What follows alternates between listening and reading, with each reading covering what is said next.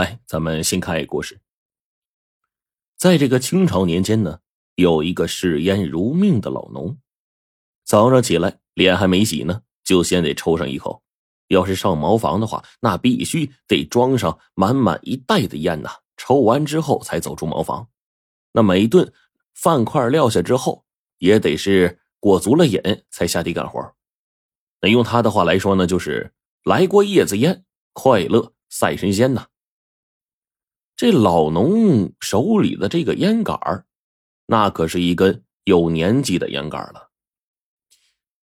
听说这老农的爷爷辈传下来的这烟杆呢，已经被几代人的手磨的是光滑油亮，大概是经历了岁月的烟熏，这烟杆早已经是通体发红，变成了血一样的酱红色，还隐隐的发着光。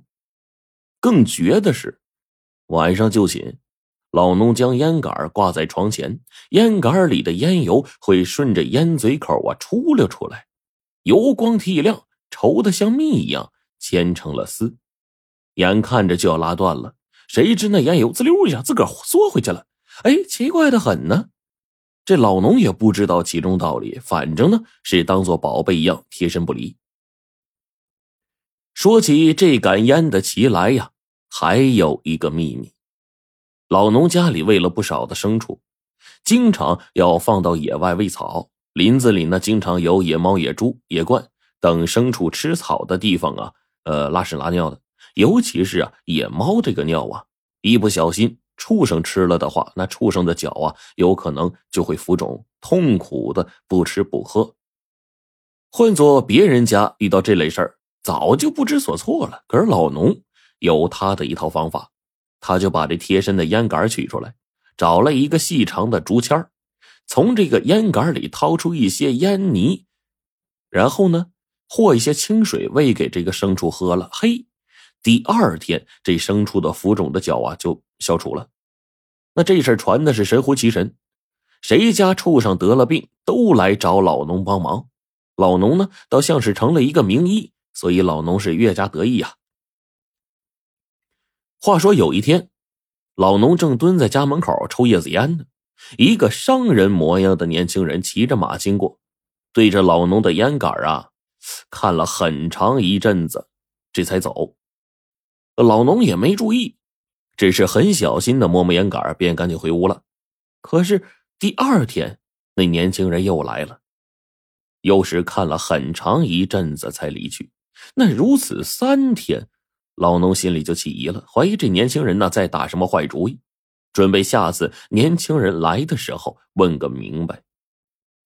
那第四天，年轻人果然又来了，老农正要上前问个明白，年轻人却跳下马，径直朝老农走过来。老人家，我来此游玩不伤，呃，这几天我听说您老有一根不错的烟杆特地来看看。年轻人上前作了个揖。啊，呃呃，只是怕您误会，呃，故不敢造次大笑。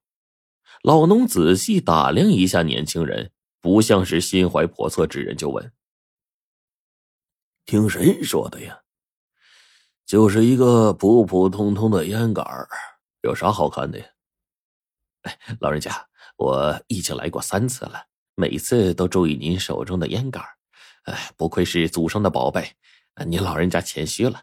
我呢？”有一个朋友专爱此物，我这次来呀，就是想把您这烟杆给买下来，作为礼物送给他。不知道您老愿不愿意呀？老农一直深爱他这烟杆，跟个宝贝疙瘩似的。可到底宝贝到什么程度呢？他也不知道。那既然年轻人想买，何不借此机会试探一下值多少钱？于是老农就说：“这是我祖上传下来的遗物。”那怎么能随便就给卖了呢？不行不行不行！这年轻人一听这话，就显得很着急。哎呀，老人家，我这位朋友啊是生死之交，救过我命，现在也无以为报。我生意做大了，又巧遇呀您手里这烟杆呃，这个自当时想方设法的想送给朋友。这老农一看这架势，就知道问价钱的时候到了，就说：“我这可是祖上的遗物。”卖出去那可是不孝子孙呐！啊，钱多钱少都是其次。哎，老人家，您开个价，多少钱？